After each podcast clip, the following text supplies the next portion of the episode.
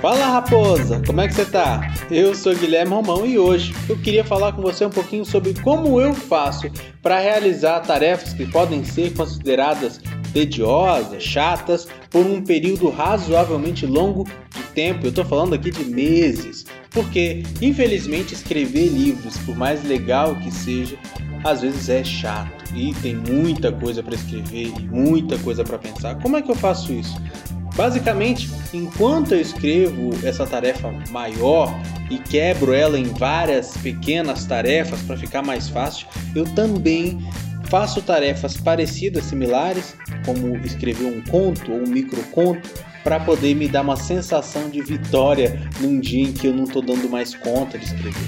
Então, essas pequenas sensações de vitória é que me fazem continuar escrevendo. É isso aí. Tchau, raposa. Um grande abraço.